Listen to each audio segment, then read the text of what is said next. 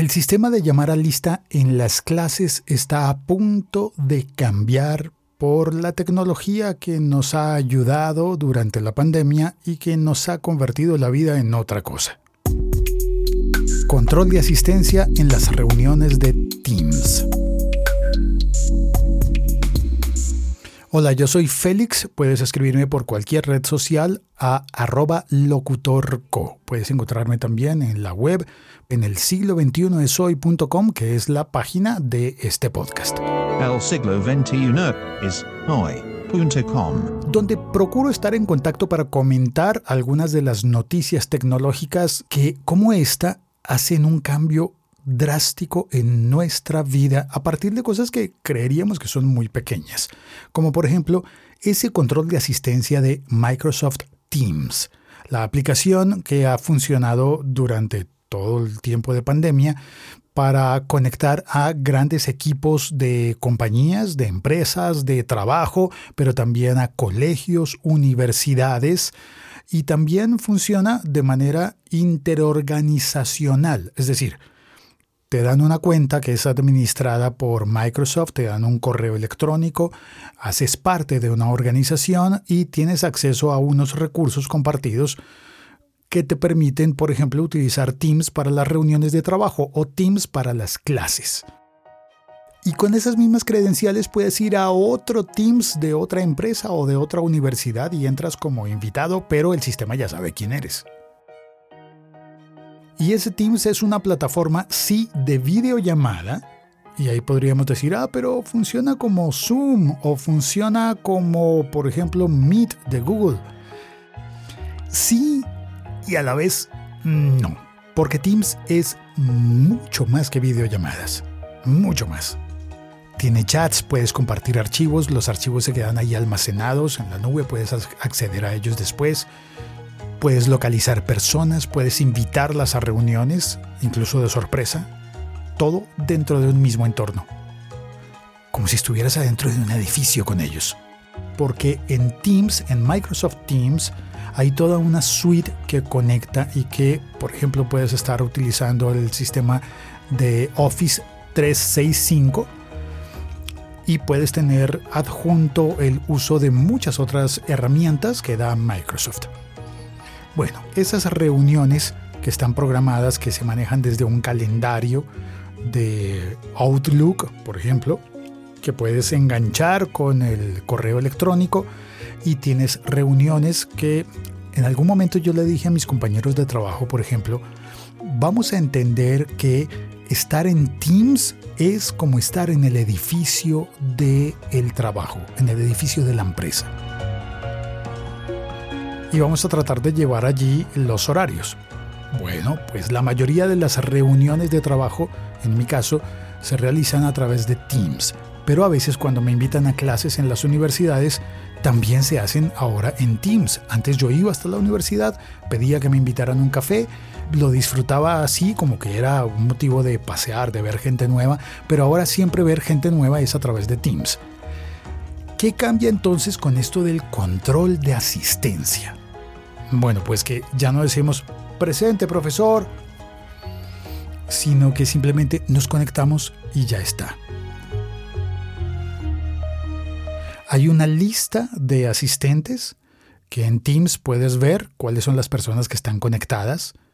Algunas de esas personas pueden tener o pedir permiso, por ejemplo, para compartir algo en la pantalla. Tiene unas herramientas bien interesantes que he descubierto, como que, por ejemplo, cuando tú estás en Teams y haces una presentación desde PowerPoint, tú puedes compartir no solo la pantalla, sino que compartes el documento. Porque hace parte de la suite. Teams de Microsoft, PowerPoint de Microsoft. Entonces tú compartes el documento de Microsoft y cuando se hace la presentación todos los espectadores, los asistentes a la reunión, pueden pasar las diapositivas ellos mismos. No tienen que esperar a que tú les pases la diapositiva, sino que ellos pueden adelantarse o atrasarse. Cuando ya has visto cuáles son los asistentes, cuando puedes enviar mensajes de chat allí en Teams y anexar documentos a ese chat, también se puede descargar la lista de asistentes y los horarios en los que se conectaron, también los horarios en los que se desconectaron y el tiempo total que permanecieron en la reunión. Y esto ya me parece a mí que me vuela la cabeza y pienso esto ya es otra cosa. Y en el fondo siento que es un poco obvio. Estamos en un sistema y el sistema sabe cuándo estamos conectados, sabe cuándo entramos a la reunión y eso lo puede sacar a una hoja de cálculo. De manera que se puede descargar esa hoja de cálculo y se puede abrir en Excel esa hoja de cálculo y ver cuántos minutos hemos estado conectados en las reuniones. Cuando son clases, pues esos son los minutos de asistencia. Y si en una clase te dicen, eh, en una universidad, por ejemplo, se pierde por fallas una materia si has faltado a más del 20% de las clases. Antes podías decir como, no, pero es que yo fui un rato, eh, dije presente y me salí de la clase. Entonces, sí estuve en esa clase y te podías salvar. Pero, ¿y ahora, y si las universidades deciden contarte los minutos que estuviste en la clase y descontarte los minutos en los que no? Teniendo todos esos datos en hojas de Excel, se puede saber el porcentaje de tus fallas. Más aún, cuando se hace en ambiente laboral, esto puede equivaler a el marcado de tarjeta. Sí, como en los picapiedra que marcaban la tarjeta. O, mm, sí, eh, eh, por aquella época de mi papá, recuerdo que él contaba esto, Em, recuerdo muchas cosas lindas de mi papá y una de esas es que él iba a trabajar y tenía que marcar una tarjeta. Sacar una tarjeta de cartón de un cajón que estaba colgado en, en la entrada. Yo algunas veces fui a su oficina de niño y recuerdo haber visto eso y pensaba como, qué cosa rara es. Sacaban la tarjeta de cartón y la pasaban a un reloj que marcaba, que ponía un sello, ¡plink! y marcaba la hora en la que la persona había entrado al edificio. Y luego al salir al almuerzo o a comer o al final de la jornada se marcaba la tarjeta. ¡Clipling! El reloj estampaba un sello con la hora. Había trampas. Sé que había trampas porque la gente le decía a algún compañero, oye, mañana me harías el favor de marcar mi tarjeta a la salida o a la entrada. Y entonces estaba esa trampa de que una persona podía marcar dos tarjetas. ¿Cómo se cambió eso? Cuando las puertas a las oficinas se empezaron a controlar a través de tarjetas, pero electrónicas. Electromagnéticas, más bien, ¿no? Que tú con la tarjeta puedes abrir la puerta.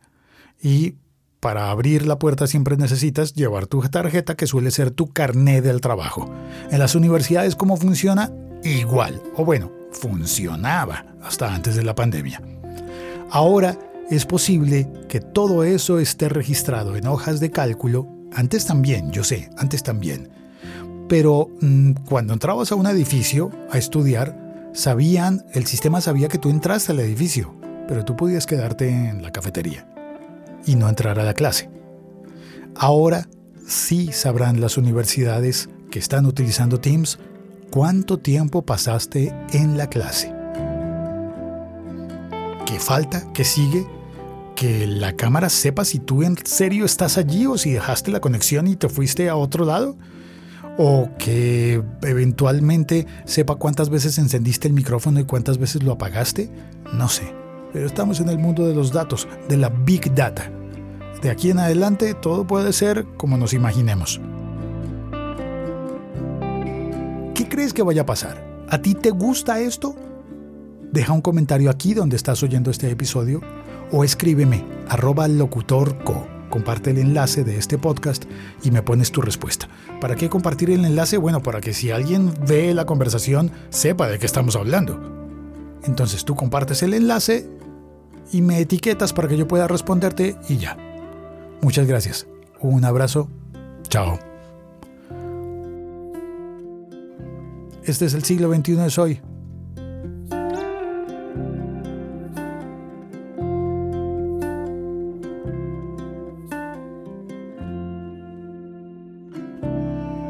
Y aprovecho para mandarle un abrazo y un saludo a mis mecenas en Patreon, a José Ayerbe, a Carlos Ramírez y a Juan Carlos Lemus del podcast Cine con acento. Te recomiendo ese podcast, Cine con acento, es muy bueno y habla sobre películas que ya quisiera yo poder verlas todas. Bueno, pues el día en que publico este episodio podcast también se publica una clase para los Patreons, para los mecenas. Una clase privada que se ve allí en Patreon. Espero que la disfruten José, Carlos y Juan Carlos y todas las personas que entren cuando quieran a patreon.com barra locutorco. Gracias, chao, cuelgo. Si estás oyendo este podcast en el asistente de Google, por favor búscalo también en Spotify. El siglo XXI es hoy. El siglo XXI es hoy.